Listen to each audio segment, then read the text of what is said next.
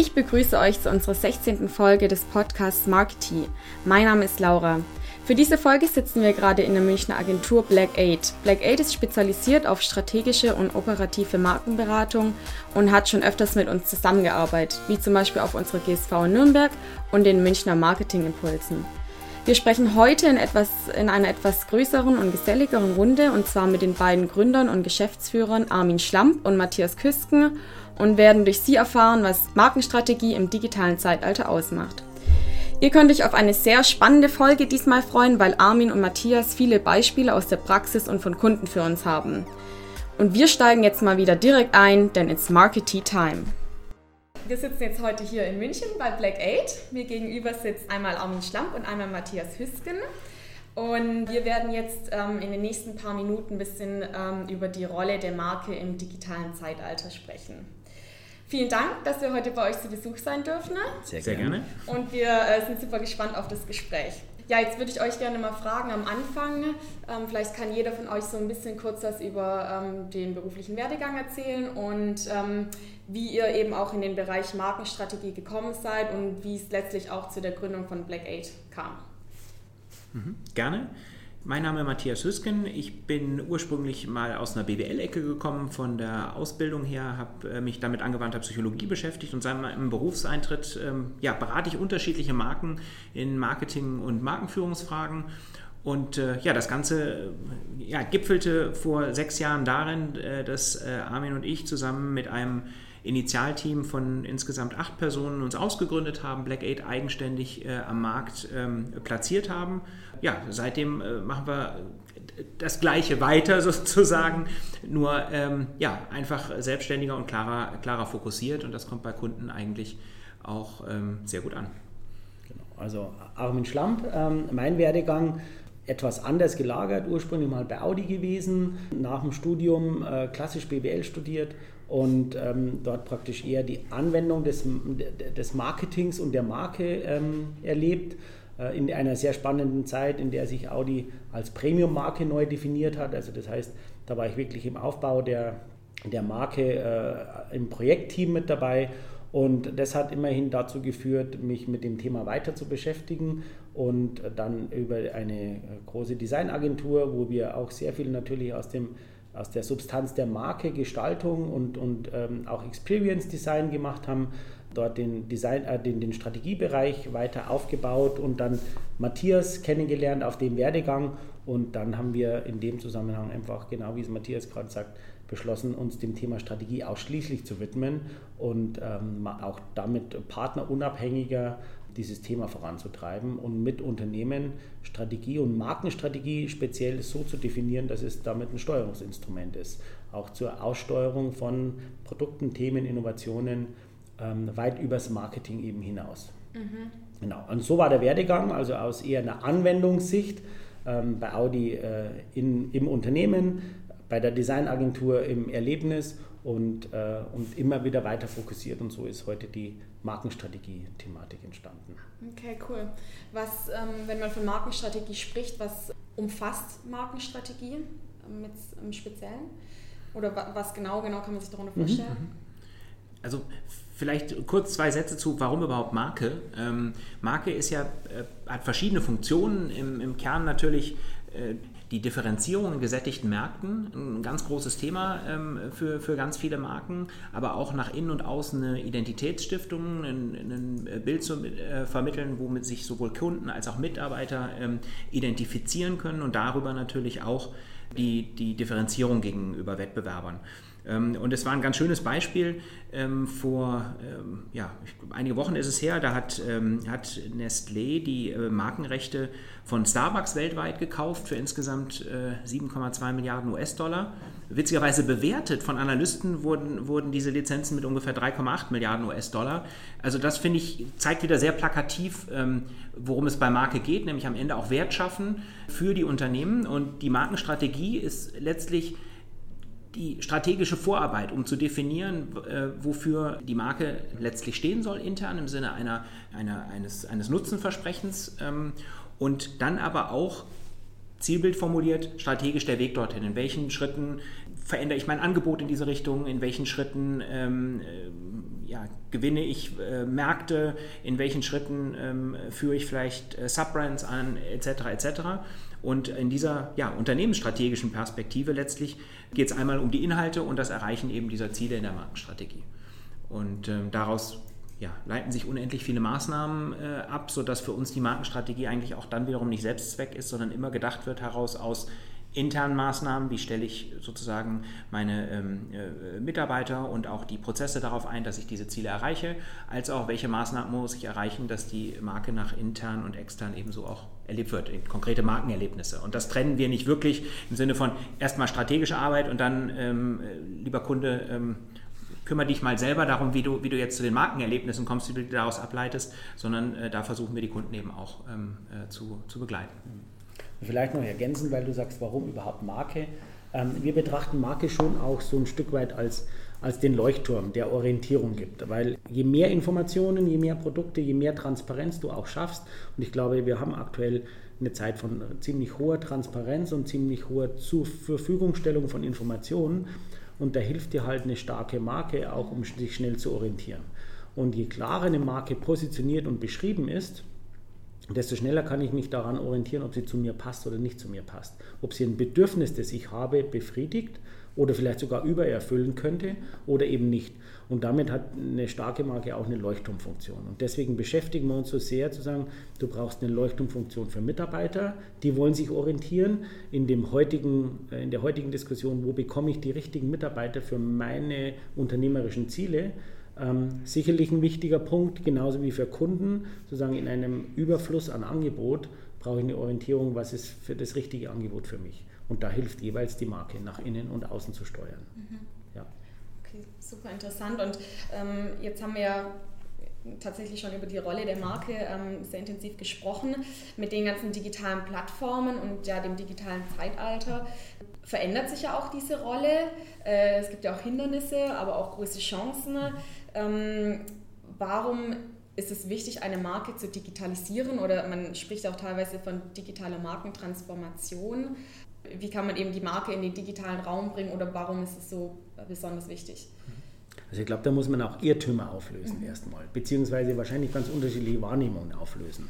Weil auf der einen Seite muss man eine Marke nicht digitalisieren, sondern man muss Digitalisierung als weiteren Kanal, als weitere ähm, äh, Kommunikationschance, aber auch nicht nur zur Kommunikation, sondern auch zur, zum Vertrieb, zur Information, zur Anbindung oder zur, zur Schaffung neuer Kundenzielgruppen erstmal denken. Und damit ist es mit der Digitalisierung nicht dieses berühmte Entweder-Oder, sondern ein klassisches Und. Und äh, natürlich muss ich äh, mir überlegen, wie, äh, mit welcher Art und Weise oder in welcher Haltung erschließe ich diesen neuen Kanal. Und welche Chancen ergeben sich da für mich im Sinne von Zugang zu neuen Zielgruppen oder Erweiterung meines aktuellen Portfolios im Sinne von Services oder Produkten, die ich heute so vielleicht nicht äh, denken konnte. Und ein relativ extremes Beispiel äh, würde man wahrscheinlich nicht drauf kommen. Cartier, das Cartier als Luxus-Schmuckhersteller ähm, äh, auch einen äh, Online-Kanal betreibt, wo man sich Ringe sicherlich in, in höheren Budgets konfigurieren kann und bestellen kann. Und letztendlich ist es damit nichts anderes als ein Vertriebsweg halt für die exklusivere Zielgruppe. Und de facto geht es dann nicht darum zu sagen, muss ich dieses Luxusleben eigentlich immer nur persönlich erleben, sondern es gibt sicherlich Zielgruppen, die in der Lage sind, halt einfach auf höher skalierten Budget genauso zu agieren, wie wenn ich heute bei Amazon oder ähnlichen Kanälen mir einfach nur einen Joghurt bestelle. Und damit ist der Kanal nur ein weitere, eine weitere Ergänzung im Sinne von, wie kann ich ein Kundenbedürfnis schneller befriedigen, weil derjenige sagt, ich kann es vielleicht dort besser konfigurieren und, und ich habe nicht den Zeitaufwand, meinen Cartiering für 100.000 Euro noch im Shop abzuholen, sondern die schicken mir den auch zu. Und damit ist der Kanal eine Ergänzung des aktuellen Portfolios und nicht eine Digitalisierung der Marke in dem Sinn. Und ich glaube, da muss man sicherlich sehr kritisch drauf schauen, dass man sagt, muss man Marke digitalisieren und was heißt die digitale Transformation in dem Segment. Sicherlich hat es mit der Digitalisierung auch viel damit zu tun, dass man deutlich schneller, agiler, äh, nicht so sehr an verhafteten Dingen festhalten kann. Strukturen verändern sich schneller. Ich muss entsprechend der Agilität auch meiner Kunden schneller in meinen Prozessen werden. Und da spielt natürlich Digitalisierung dann auch im Sinne von, von Individualisierung, im Sinne von Zugang zu Zielgruppen oder zu individuelleren Zielgruppen eine hohe Rolle. Und das beeinflusst sicherlich meine Prozesse, mein Denken und damit auch meine Marke in der Art und Weise, wie sehr, wie starr führe ich die auf der einen Seite weil ich sie einmal definiert habe und da weiche ich nicht mehr ab. Sicherlich ein Konstrukt der 80er, 90er Jahre, wo man große Manifeste formuliert hat und dann in Markenbücher gegossen hat und dann gesagt hat, und das sind wir jetzt und da halten wir auch dran fest und uh, never, never change a running system. Ähm, und da wird sicherlich, da muss man sicherlich viel, viel agiler werden in Zukunft. Mhm.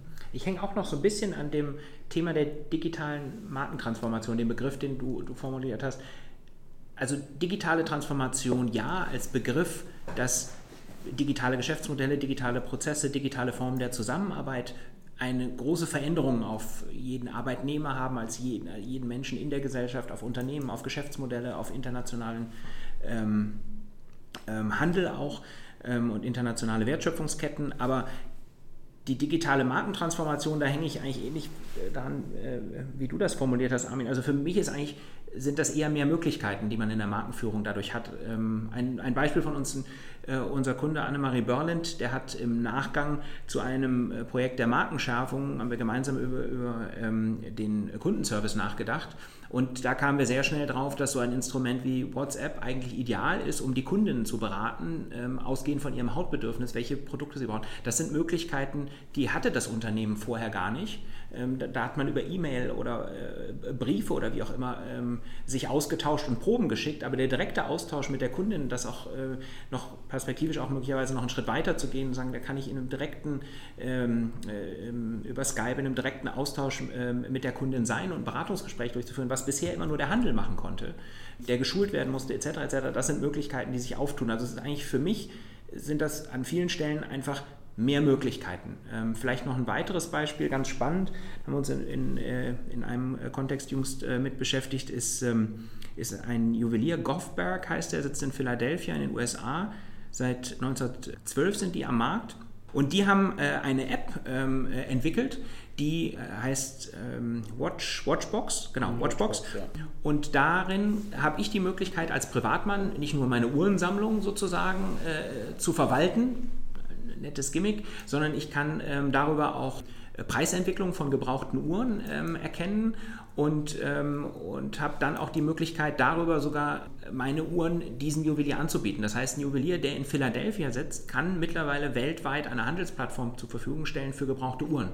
Und gerade jetzt im, äh, im Mai hat, hat ähm, äh, Richemont, das ist ein ähm, äh, Konzern, der verschiedene Luxusmarken äh, führt, ähm, sitzt in der Schweiz, die haben ähm, einen britischen Anbieter gekauft, auch in dem Gebrauchtwagen ähm, ähm, oder Gebrauchtmarkt für, für gebrauchte Luxusuhren. Die heißen fast so ähnlich Watchfinder, ähm, 2002 gegründet, in Großbritannien Marktführer in dem Bereich ähm, und erschließen sich dadurch ganz andere Kontaktmöglichkeiten. Einmal den, den, den Zugang natürlich zu einem Sekundärmarkt, der bisher nur über einzelne Juweliere funktioniert hat, als auch dann wirklich über diese digitale Plattform auf einmal eine Reichweite aufbauen von Philadelphia in die Welt sozusagen, die vorher gar nicht denkbar war.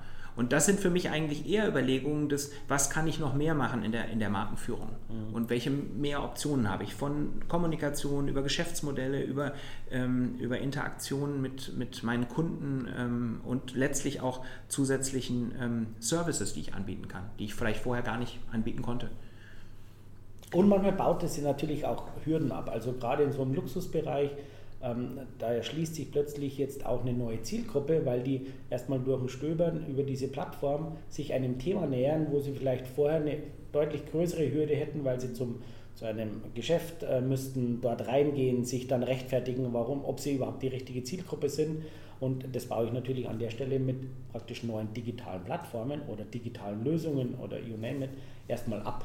Und damit erschließe ich mir praktisch überhaupt einen Vertriebsweg oder auch eine einen Serviceweg, den hatte ich vorher überhaupt nicht. Und damit ist es nicht die Digitalisierung der Marke, sondern eigentlich nur eine Nutzung der Möglichkeiten.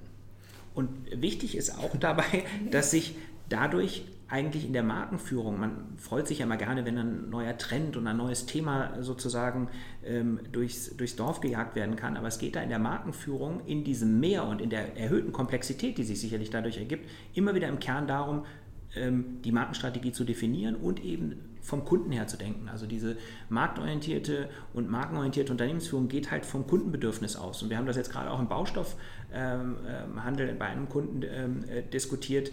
Ähm, die Auswahlprozesse, wo ich mich äh, für bestimmte Produkte entscheide, gehen heute dann über Plattformen, wo ich vielleicht das Produkt im fertigen Bild sehe, über, über Instagram beispielsweise.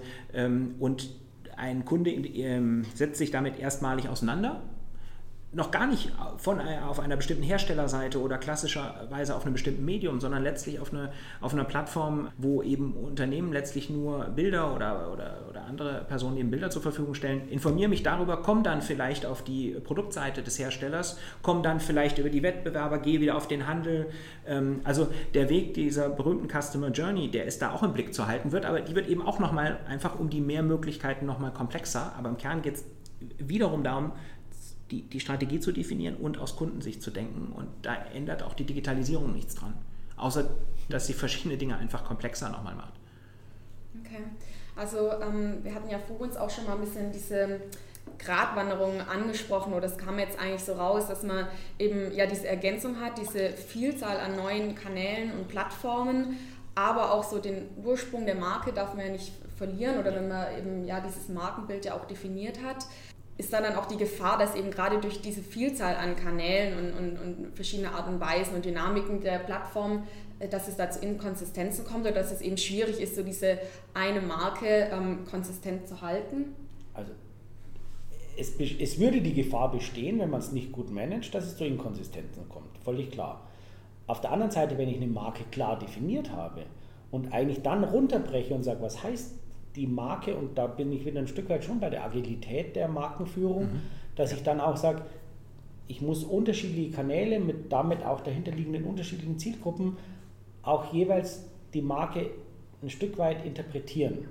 Und damit muss ich so ein starres, ursprünglich mal, wie gesagt, vor circa 20, 30 Jahren sehr beliebtes System der Markendefinition auflösen. Und da sind wir natürlich auch bei der Gestaltung. Also sprich, muss eine Marke, die ich, ich habe immer so ein Beispiel, wenn ein und dieselbe Marke auf der einen Seite die Salzburger Festspiele sponsort und dort ihr Logo auf eine äh, Rückwand äh, aufbringt, muss die dort genauso aussehen, wie wenn sie zwei Monate später auf einem Red Bull Festival, wo ähm, irgendwelche Freak-Sportarten ähm, äh, oder High-End-Sportarten getätigt werden, tritt sie da genauso auf. Oder muss sie nicht eigentlich sich adaptieren, weil dort unterschiedliche Zielgruppen sind. Und an sich um authentisch rüberzukommen, dann auch zu sagen, natürlich bin ich in dem Kontext des Sport oder Sportevents, ähm, zeige ich auch meine sportliche Seite, während ich im kulturellen Kontext einen anderen Auftritt habe. Und das reicht dann nicht nur ein anderes Produkt dorthin zu stellen, sondern ich muss eigentlich meine Marken, meinen Markenauftritt und meine Markenkommunikation und meine Markenwahrnehmung an der Stelle auch entsprechend anders runterbrechen. Und so gilt es genauso für die digitalen Kanäle. Sicherlich ist es sinnvoll, im Kontext von Facebook etwas anders aufzutreten als bei LinkedIn und ähnlichen anderen Themen. Und damit muss ich, brauche ich aber immer wieder eine klar definierte Marke, die mir den Freiraum auf der einen Seite gibt, aber auf der anderen Seite auch so viele Leitplanken setzt, damit es nicht zu einer kompletten Verbesserung führt. Und das ist schon klar, die Komplexität im Markenmanagement steigt dadurch, aber andere, auf der anderen Seite, wenn ich ein gutes Management der Marke habe, ähm, schafft es genau die, diese, diese Spreizung oder diese Vielfalt, die dann eine Marke auch wieder interessant macht. Mhm.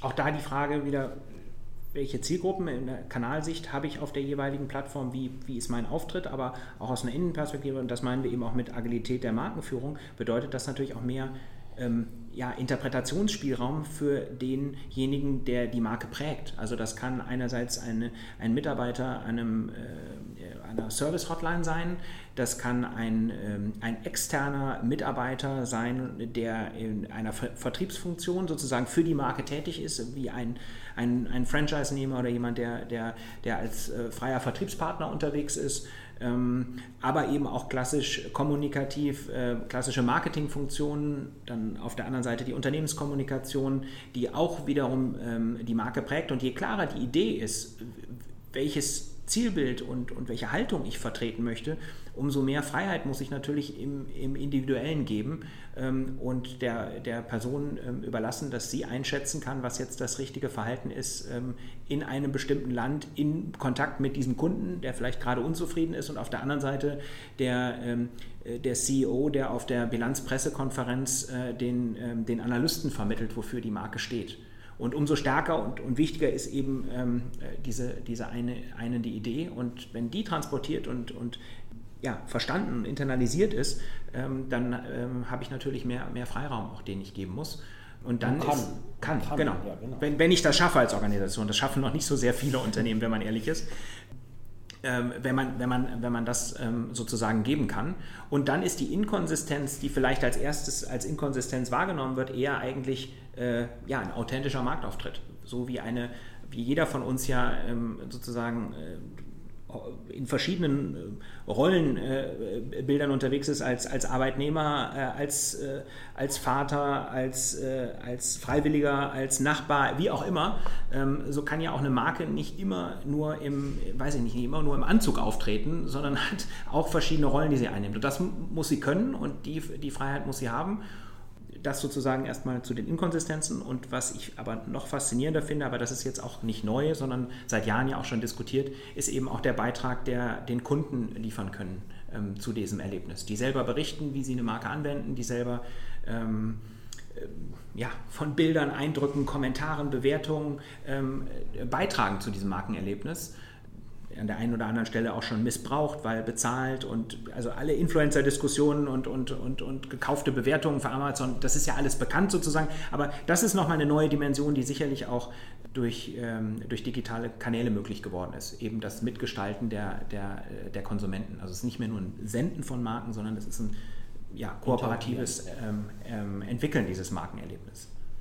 Ja, also das heißt, äh, die Marke gewinnt ja tatsächlich vielleicht auch ein bisschen mehr an Gesicht, an, an genau, Persönlichkeit, genau. eben ja. aufgrund der Mitarbeiter, die dann vielleicht auch über WhatsApp oder sowas nach außen treten oder eben genau. den Usern auf den äh, sozialen äh, Plattformen.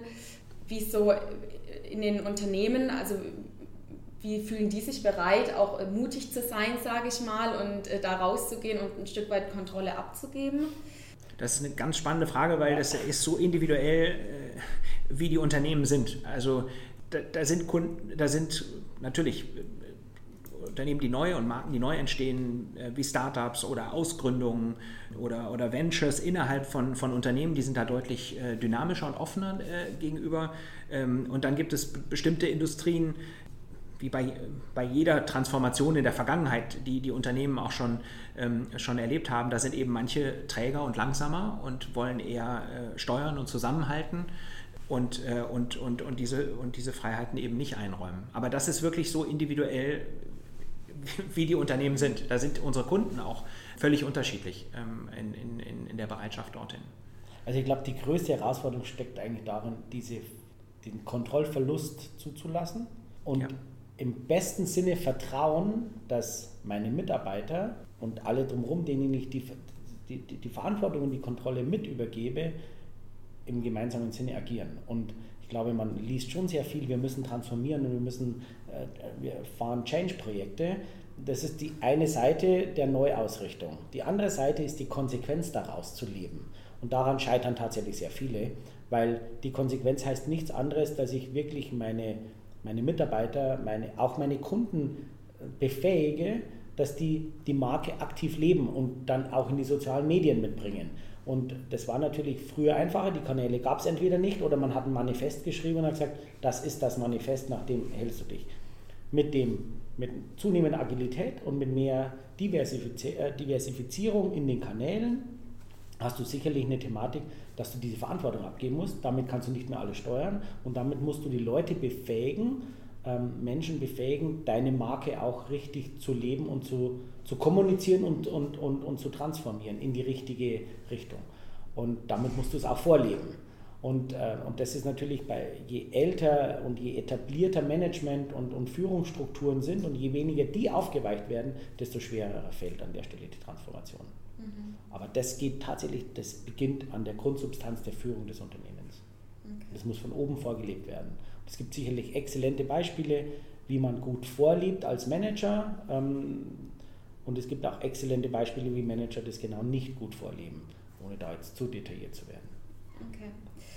Ähm, gut, man spricht ja oft auch von dem digitalen Markenerlebnis oder man spricht ja, ja darüber, dass ein mhm. Markenerlebnis ja. ähm, schaffen muss. Ja. Wo seht ihr gerade ähm, brandaktuelle Themen oder auch ähm, Trends eben bezüglich ähm, dieser digitalen Markenerlebnisse?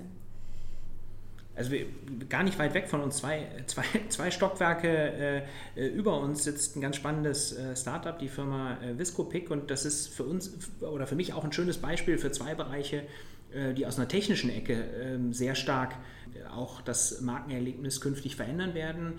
Ähm, die sind im, im B2B-Bereich tätig, einmal ähm, in dem ganzen Thema der, der Virtual Reality im, im Produktdesign und in der Produktvermittlung auch sodass ich sozusagen viel stärker ähm, eintauchen kann in ein, in, ein, in ein, ein, Produkterlebnis, bevor ich das Produkt sozusagen ähm, auch, auch, physisch vor mir habe.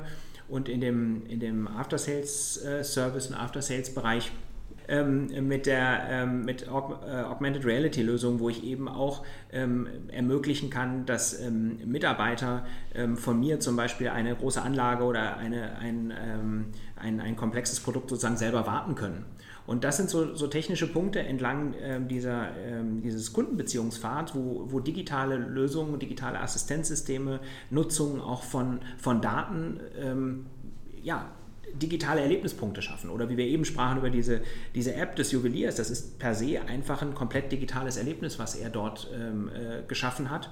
Ähm, und das ist sicherlich ein ganz großes Thema der, der Veränderung. Ähm, daneben gibt es eine ganze Reihe anderer. Individualisierung ist jetzt nun eine Sache, die, die jetzt sicherlich über die letzten fünf bis zehn Jahre zu beobachten ist. Individu fing an von oder, oder eine breite, bekannte, äh, individualisierte äh, Sneakers, die ich mir in der Auflage 1 sozusagen ähm, äh, bestellen kann bis hin zu, äh, weiß ich nicht, MMs, die ich individualisieren kann und so weiter und so fort. Also das ist ein Thema, was weiterhin anhält, äh, natürlich mit auch flexibleren Fertigungen und auch solchen Lösungen, ähm, ja, wie, wie, wie ein 3D-Druck letztlich, wo ich auch, ähm, ja, auch dort ein Produkt in der, in der Losgröße 1 einfach relativ äh, kostengünstig ähm, ähm, ähm, produzieren kann. Und das verändert natürlich auch die ganze ähm, Interaktion und auch die Möglichkeiten, die ich ähm, habe, um, um, ähm, äh, um äh, meine Markenerlebnisse auch wieder zu ergänzen. Also sicherlich auch ein spannender Bereich in der Auseinandersetzung, wie sehr ist die Marke, die ich gut finde, auch meine Marke und wie sehr bin ich die Marke. Und damit hast du natürlich gerade bei Losgröße 1, wenn ich die Marke im Produkt mitgestalten kann, dann wird sie noch mehr meine Identität und ich nehme noch mehr ihre Identität an. Und dann verfließen oder spielen diese zwei Identitäten praktisch auf einer Ebene.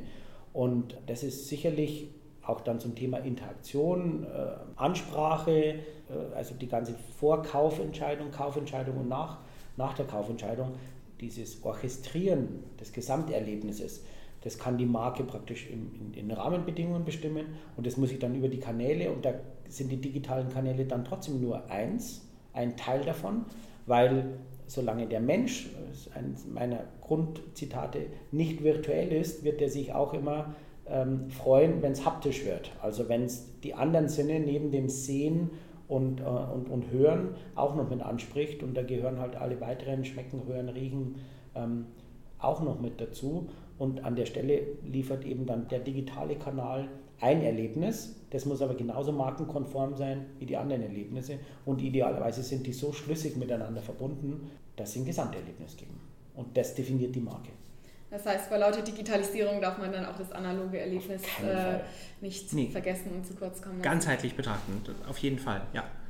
Ähm, da vielleicht noch eine Zahl, die ich auch ähm, jüngst gelesen habe, ähm, auch da die Frage der Kundenbeziehung. Was braucht der Kunde? Vapiano hat Bestellterminals eingeführt, ähnlich wie das McDonalds in verschiedenen Filialen auch testet ähm, und hat da festgestellt, dass der Umsatz pro Kunde, wo er selber bestellt, selber seine Bestellung sozusagen im Terminal und nicht mehr vorne ähm, sozusagen bei, dem, äh, bei, ähm, bei der Kochstation sozusagen aufgibt, ähm, den Umsatz pro Kunde um 13 Prozent erhöhen, also erhöht hat. Also da auch wieder nicht vergessen, wie ich eingangs sagte, Marke schafft sozusagen auch einen eigenen Wert, auch zu überlegen, an welcher Stelle ich eben ähm, Services und Veränderungen dieses, ähm, dieses Kundenbeziehungspfads anbieten kann, wo ich am Ende letztlich auch ähm, ähm, ja, umsatzseitig oder auf der anderen Seite kostenreduktionsseitig ähm, Vorteile erzielen kann. Ganz klar. Aber wirklich unterstreichen, also das ist nicht eine monothematische Betrachtung. Der digitale Kanal ist eine wunderbare Ergänzung, schafft unendlich, also fast unendlich Möglichkeiten, ja, aber, aber diese Möglichkeiten muss man einbinden ins Gesamterlebnis. Mhm. Und das ist, und das wahre Leben spielt auch immer noch in der Realität. Da kann man aber diese durch äh, Technologien äh, wie die äh, Virtual Reality und, und, und alle Themen und, und Augmented Reality, sicherlich sind, werden die Grenzen immer fließender und dann wird es ja auch richtig spannend. Aber de facto, wie gesagt, solange ich aus Fleisch und Blut bin, ähm, freue ich mich über das Gesamterlebnis aller Sinne. Und ich glaube, das muss jede Marke für sich berücksichtigen. Und also das sicherlich plakativste Beispiel ist, wie viele reine digitale Marken heute auch reale Touchpoints schaffen. Ähm, weil, man, weil die auch wissen, dass ich letztendlich, dass der Kunde gern der Marke begegnet und dieses Erlebnis der Einfachheit, das es auf dem Online-Channel hat, vielleicht man auch in einer anderen Art und Weise im realen Leben interpretieren kann. Und, und das führt dann auch zu weiteren Möglichkeiten. Und, ähm, und ich glaube, das macht dann erst den Spaß, wenn man, wenn man Marke auf der einen Seite dazu nutzt, auch da agil über alle Kanäle zu gehen und agil über alle Sinne zu spielen. Und dabei immer wieder das Mark, die Markengrundhaltung ähm, interpretiert und sagt, das war im digitalen Kanal, ist das mein Erlebnis und im realen Leben ist das mein Erlebnis und vielleicht in der Verbindung ist das das Erlebnis. Und dann schaffe ich eine Ansprache aller Sinne und das ist ja Marke. Ja. Vielleicht noch ein Kundenbeispiel an der Stelle. Wir haben im letzten Jahr ein großes Industrieunternehmen begleiten dürfen bei der Frage ganz vorn oder in der Mitte sozusagen des, des, des, des Markenfunnels, nämlich in der Frage, kann ich einen digitalen äh, Kanal, da ging es konkret um LinkedIn, nutzen für die ähm, Generierung von Leads, also im äh, B2B-Vertrieb. Ähm, der Vertriebsmitarbeiter, der am Ende ein komplexes technisches Produkt immer noch in Fleisch und Blut sozusagen verkaufen und präsentieren muss, die Frage, wo kriegt er vorher interessierte Kunden? Und das ist ein, war ein sehr hochspezialisiertes Produkt, das heißt also weltweit verstreut die Zielgruppe und da haben wir die Kunden dabei eben äh, begleiten dürfen, das Ganze eben zu konzipieren, zu testen ähm, und auszurollen und ähm, dann aber auch die äh, Punkte zu definieren, wann das Ganze aus einer aus einem Ich habe Interesse digital geäußert Fragebogen weiterer Qualifika Qualifizierung dann überleitete zu dem Moment, wo dann eben der, der äh, echte Mitarbeiter den Kunden eben kontaktiert hat. Also da geht es wirklich bei allem um die Integration und ganzheitlicher Betrachtung von online zu offline, digital zu analog. Ja, ich finde, ihr habt jetzt irgendwie gerade ein sehr schönes Fazit gezogen äh, der letzten halben Stunde. Äh, deswegen vielleicht an der Stelle noch kurz und äh, knackig. Was würdet ihr sagen, sind so die fünf Key Takeaways, die man sich merken sollte in Bezug auf Marke und digitales Zeitalter? Ja, Kunde zuerst auf jeden Fall, dann die Markenstrategie, das haben wir, glaube ich, mehrmals angesprochen, dann das, was du eben auch nochmal sagtest, Armin, mit den, mit den Sinnen, also wirklich sich vor Augen halten, digitales Erlebnis, sind wirklich nur Hören und Sehen und die ganzen anderen Sinne, ob man mit fünf Sinnen oder neun Sinnen hat, die werden einfach nicht angesprochen. Das heißt, ich habe überhaupt keine Möglichkeit rein vom Erlebnis nicht, her. Vielleicht kommen die noch. Die kommen also vielleicht, vielleicht, noch, natürlich. Das Thema Riechen, das wissen genau. wir mit, mit ja. deswegen sind die Kinos da so hinterher und so weiter und so fort, olfaktorisch Markenführung. Also ganz klar, Ergänzungen und, und mehr Möglichkeiten, aber man darf das nicht vergessen, dass man da relativ reduziert Menschen anspricht, nämlich wirklich nur über zwei Sinne und das ist im Sinne von Marke äh, verankern und binden ein Armutszeugnis, wenn man das mal so sagen darf. Ganzheitlichkeit haben wir eben besprochen, ist ein ganz, ganz wichtiger Punkt, ähm, brauche ich nicht nochmal zu wiederholen. Dann in Services und Zusatznutzen zu denken, die man sich erschließen kann, hatten wir auch ein paar Beispiele genannt. Ähm, und was, glaube ich, ein bisschen anders ist, von den Kunden zu starten, aber was die Wettbewerbs- und die laufende Beobachtung, die laufende Markenführung angeht, ist, dass sehr viel schneller ähm, Wettbewerber in den Markt eintreten können, die ich vielleicht gestern noch gar nicht als meine Wettbewerber identifiziert habe.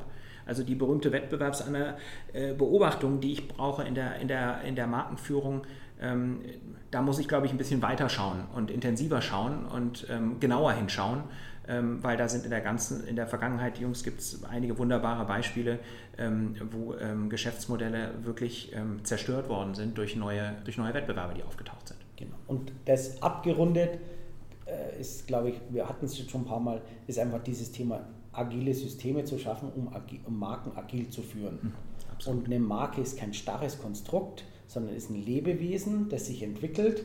Das ist irgendwann mal klein und jung und wird immer erwachsener und wird größer und vermehrt sich, äh, kriegt mehrere Produkte oder mehrere Geschäftsfelder und zu dem Zeitpunkt und es kommen auch neue Freundeskreise dazu mhm. im Sinne von Wettbewerbern und die und genau in diesem als dieses lernende Konstrukt muss man Marken begreifen und so agil und dynamisch halten und die müssen neugierig sein. Die müssen sich weiterentwickeln wollen und die müssen auf die müssen die Substanz auch ihrer Mitarbeiter ein Stück weit wieder mehr schätzen.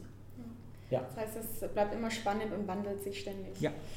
Völlig, richtig, völlig. Sehr die, die sich nicht mehr wandeln, die wird es bald nicht mehr geben. Wer rastet, der rostet. So. ähm, wir haben noch eine kleine Tradition. Am Ende stellen wir immer drei Fragen. Ich würde jetzt einfach mal hintereinander mhm. ausspielen. Gerne. Vielleicht, ähm, Armin, magst du kurz anfangen? Ähm, was treibt dich persönlich an? Äh, die Neugier. Die, die Neugier. Also ich bin vom, vom Grundsatz her ein wahnsinnig neugieriger Mensch. Man kann mich sehr und sehr begeisterungsfähig. Also man kann mich mit neuen Themen schnell begeistern, was dann auch manchmal zu einer hohen Agilität meiner, meines tagtäglichen Lebens führt. Aber das treibt mich an. Also die Neugier und, nicht, und damit auch verbunden die Bewegung. Also Stillstand und ruhig sitzen ist nicht das, das kann ich per se nicht.